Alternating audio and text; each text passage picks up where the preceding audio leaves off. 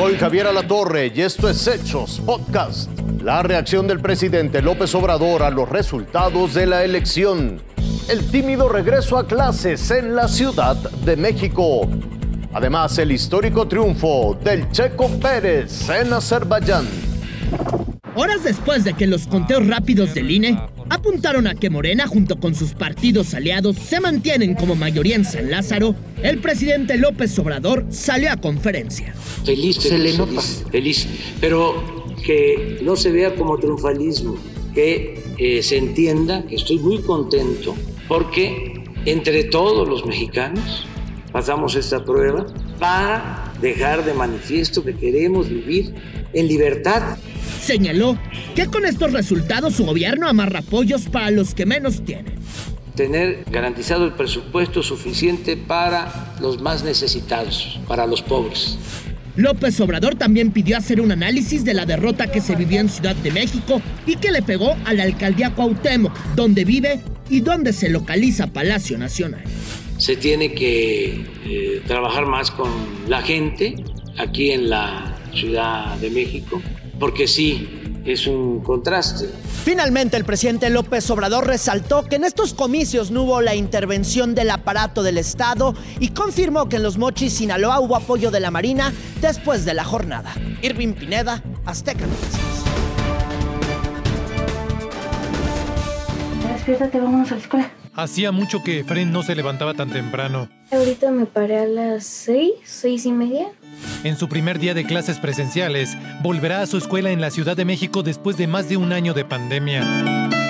Me gustan jugar con mis amigos y así. Ahorita no se va a poder jugar tanto, pero pues por lo menos los voy a ver.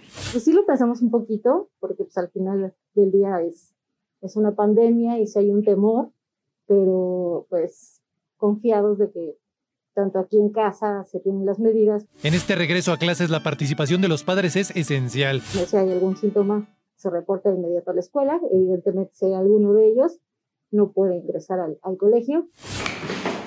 Todo está bien, así que deben apurarse a salir para no llegar tarde. Ya en la escuela, decenas de niños pisan de nuevo las aulas. Les revisan otra vez la temperatura, pasan por un tapete sanitizante. De inmediato deben lavarse las manos y directo a las aulas, con cubrebocas y sana distancia. Sobre todo nos estamos basando en todo lo que es emocional, lo que es el juego, lo que se vayan conociendo, porque tenían más de un año pues que no se habían visto. Por turnos van saliendo a clase de educación física. Nada que ver con la sensación del inicio de la pandemia. Me sentía sola porque pues no veía a nadie. Este lunes regresaron a clases presenciales más de 1.6 millones de estudiantes en 24.406 escuelas de todo el país. Rodrigo Álvarez, Azteca Noticias.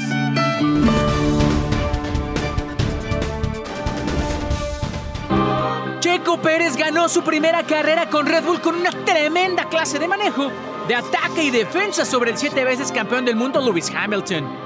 Checo empezó agresivo, en la arrancada firmó un par de rebases majestuosos. El primero sobre Carlos Sainz y unos metros más adelante superó a Pierre Gasly y hacía ascender del sexto al cuarto sitio. En la vuelta 8 Checo ya era tercero gracias al adelantamiento sobre Leclerc. Sin duda, era un domingo verde, blanco y rojo.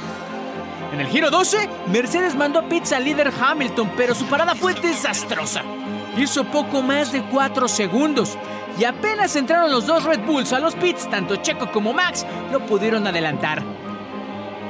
A partir de la vuelta 15 viene una maestría de defensa del mexicano sobre Hamilton que jamás pudo rebasarlo.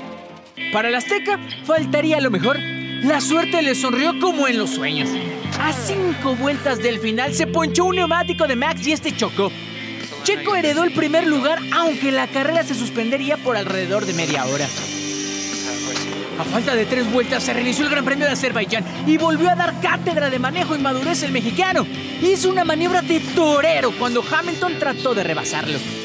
Exactamente seis meses después, Checo Pérez gana su segunda carrera en Fórmula 1. La primera fue el 6 de diciembre y el 6 de junio lo ha vuelto a hacer. En el sexto Gran Premio de la temporada. Es, es muy importante en mi motivación, ¿no? en mi adaptación, en en conocernos más como equipo, ¿no? Este, este tipo de momentos une a todos más, ¿no? tenemos una montaña rusa en la temporada, ¿no? Pero momentos buenos, momentos importantes como el día de hoy. Raúl Patiño, Azteca Deportes. Esto fue Hechos Podcast.